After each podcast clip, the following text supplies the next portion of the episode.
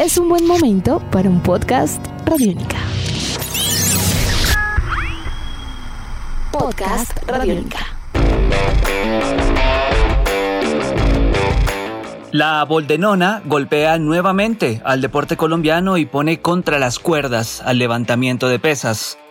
Lista la gran final, el duelo de rojos del fútbol profesional colombiano y dura sanción para Rusia y sus deportistas, ratificada por el TAS. Bienvenidas y bienvenidos a Tribuna Radiónica.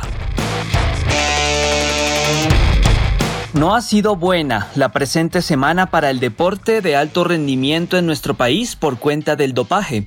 La Unión Ciclística Internacional ratificó la sanción a Fabián Puerta por esta circunstancia y durante cuatro años no podrá competir. Todo comenzó en 2018 luego de que Puerta arrojase un resultado adverso por Boldenona en el mes de agosto. Ahí recibió una sanción provisional mientras se adelantaba la investigación. Esta semana salió la sanción definitiva y el velocista colombiano podrá apelar ante el TAS, Tribunal Arbitral del Deporte, para que pueda revisar su caso. Pero ahí no para todo. Las autoridades antidopaje anunciaron que los colombianos Jenny Sinisterra, Ana Iris Segura y Juan Felipe Solís han sido suspendidos provisionalmente en marzo de este año por acusaciones de dopaje, aclaramos, pues han recibido cuatro años de sanción en esta presente semana. Las autoridades desestimaron las pruebas aportadas por los deportistas, quienes eh, fueron acusados de consumir, adivinen cuál sustancia, boldenona. Esta sustancia, por la cual también fue investigado y absuelto posteriormente el tenista Robert Farah, se encuentra principalmente en el ganado vacuno, en la carne.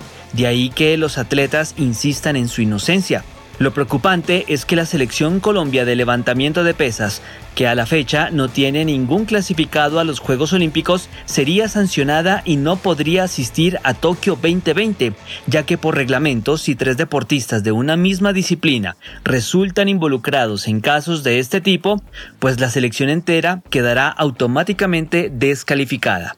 Ahora solo queda esperar si Solís, Sinisterra y Segura apelarán la decisión final. Hablando de los Juegos Olímpicos, ha quedado plenamente definido que Rusia no participará en Tokio 2020 por el dopaje sistemático de los atletas.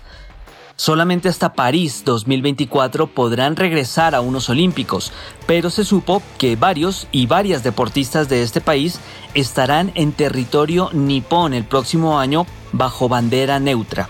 Esto es, competir sin representar de manera directa a su país de origen, en este caso Rusia. El TAS confirmó que Rusia estará sancionado por dos años y su agencia de dopaje ha recibido una multa cercana al millón de euros. Este domingo se disputará el partido de ida de la gran final del fútbol profesional colombiano entre América e Independiente Santa Fe en el Pascual Guerrero de Cali a las 8 de la noche. En el equipo Escarlata, una de las noticias más significativas pasa por la salida de uno de sus defensas, y referentes por supuesto, Juan Pablo Segovia, quien no continuará en el equipo por decisión propia.